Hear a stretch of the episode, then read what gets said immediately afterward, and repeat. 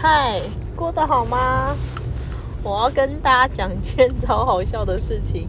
嗯，事情是这样子的，就是最近在开始在装潢了嘛，然后，嗯，我们找了很多家厂商去估价钱，也没有很多家啊，其实就两家，对，就是 A 跟 B，然后去估价。那因为呃这样子看来看去，大概就已经有呃前前后后在看了四次四次这样子，然后就某就最近的这一次就在上礼拜五，好，我们就去看了以后，大家都很高兴啊，还去附近吃个冰，然后就很愉快的结束。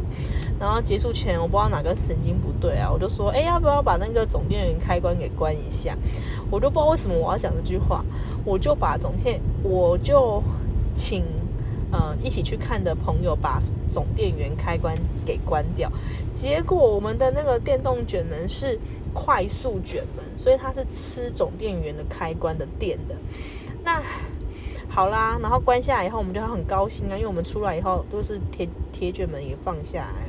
那我觉得哇，是真的太棒了，就很很高兴这样。结果昨天呃，就是大概四天以后，四天以后我就要去开门，要要去把一些那个一些别人赠送的家具给放进去的时候，死定啦，门开不了。他说：“为什么明明那个遥控器的灯有亮？”我就打电话给那个电卷门的厂商，他就说：“遥控器有亮，那就是讯号有。那里面的机器有声音吗？”我说：“没有。”他说：“那机器是不是没电关掉了？”我说：“啊，没电，对，就是没电。”然后我就说：“那怎么办？”他说：“我怎么知道怎么办？”他就回我说：“我怎么知道怎么办？”啊，好啊，那你不知道怎么办，我怎么知道怎么办？我就打电话给那个。房仲说怎么办？然后房仲问我说：“那现在怎么办？” 然后就要哭了，要哭了，对吧？我就打电话给我老公，然后老公就很生气啊，就觉得说怎么会发生这种事情啊？那但是他还是蛮 nice 的，就跑来帮我解决。然后他就先去找钥匙店，然后就确认好不是钥匙的问题。那我们就开始想到底是不是那个店。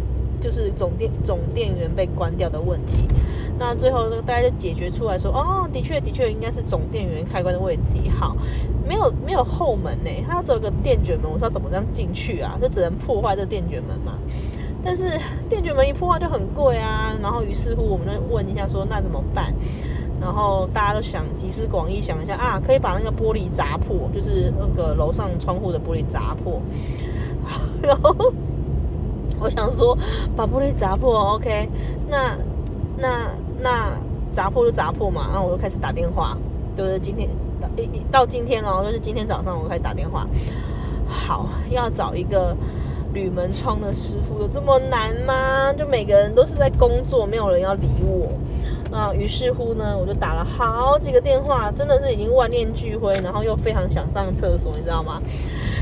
呃，终于我找到了，就有一个附近的一个师傅，他说，老板，他那个是老板，他就说他在刚刚好开，已经开车出门了，他去桃园工作，他说我愿不愿意等他？当然说好啊，然后。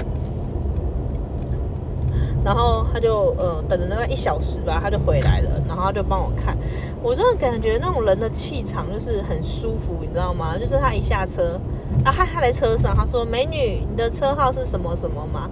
我说：“我在前面。”这样，然后他他认出我的车子，然后然后他叫我美女，他就说：“我说啊，对对对，就是我。”然后我请他下车，然后就是他看那个装。个状况，然后过程中他也蛮多电话的，他就说 OK 没问题这样，好啦，然后他就跟我约好说约定好明天大概会怎，嗯，就是来帮我施工，帮我想办法进去这个屋子里面，然后我也就比较放心，就觉得说哦，现在事情可以解决，然后我确认好价钱是我可以接受的，唉，终于结束这个回合，然后其实我心里。本来是有点沮丧哎，就是因为我从昨天接收到的讯息都是没办法，就是每个人都跟我说没办法，这件事情做不到。比如说电卷门说没有电，它就是打不开。然后呃，那个开锁的锁匠跟我说，呃，没有电，它就是没办法。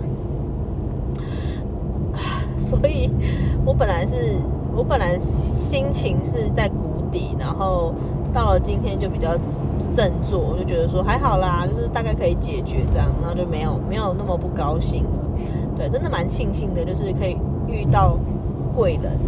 虽然这件事情还没有解决，但是嗯，我我的感受就是，嗯，碰到一些小小的挫折的时候。你的身体跟心灵要选择继续生气，还是你可以很迅速的站起来，是蛮重要的事情。对啊，那我也很庆幸，说我终于在那个万念俱灰的时候，有人愿意伸出援手帮忙。对啊，就是不经一事不长一智。真的碰到状况的时候，就是要很冷静的去面对。然后我自己觉得，呃，经过这个事情啊，我真的深刻的觉得，天哪，我还是很太嫩了，太稚嫩了，就是很多事情不知道怎么处理，就是非常非常的慌张。这也表示，当过过去过去的日子里面，很多时候遇到做到重大挫折或者重大为难的时候，其实我都不是那个第一个出去，第一个出去面对的人。我的周周遭太多人在帮助我，太多人在维护我的权益呀，或者是说我的那个呃，就是在维护我，导致我碰到一点点事情，我可能就会觉得很激动，对啊，啊，这是我要学习的。然后，嗯，关于装潢也是啊，是我们找了两间厂商以后，厂商估出估出来的价钱，可能跟我们的那个理想有点差距。然后一间可能比较便宜，一间比较贵。那当然不是说就一定要给便宜的做，或是一定要给贵的做，只是过程中都需要很很多的沟通的嗯时间，就是要来回好几次，真的蛮繁琐的。我觉得室内设计师是真的有它的存在的必要性，因为嗯。室内设计师的工作是一对多嘛？那如果你拿掉这个角色，就是你自己要去对，自己要去对，呃，这些装潢的厂商，那或者是你去找个统包，好，那个装潢工程行，他去帮你发包给底下的厂商，那你只要呃针对他就好。对啊，我现在嗯的过程还在还在。中间来回协调，但是就还觉得蛮好玩的啦。当然，除了就是，嗯，我觉得每个人个性都不太一样。像比如说我先生，他就是属于那种工作狂，他就是今天一定要决定什么样什么样的事情，然后明天要决，明天有明天的决定要做，然后他就觉得说，为什么我们这些人都可以冷静的坐在那边，然后做自己的事情，而不是？赶快开始做一些很重要的工作，他觉得要尽快的装潢好，然后尽快的开幕，尽快的赚钱。然后我是属于那种我想要全部都规划好，然后一样一样慢慢做。我是个性比较没有那么急的人，所以我们两个还蛮南辕北辙的。然后他有时候被我弄得很生气，他会觉得我太无要紧，然后我会觉得他给我的压力有点大，对吧？这也是在学习。唉，总之这几天就是让我瞬间苍老了很多岁，很多事情在忙，然后心里也好多好多事要做，是呃呃，本来第一间公司的事情，然后第二间公司要准备的事情，跟要准备一些创业贷款的事情，唉，希望我可以安然的度过，就是。这个很忙乱的四月，然后更别提还有很多那个账目要算，因为又快要到发薪水的日子了。好啦，先不多说了，我觉得我的那个身体快要不行了，也希望你们可以跟我一样否极泰来。那我就祝福你有美好的一天，我们下次见喽，拜拜。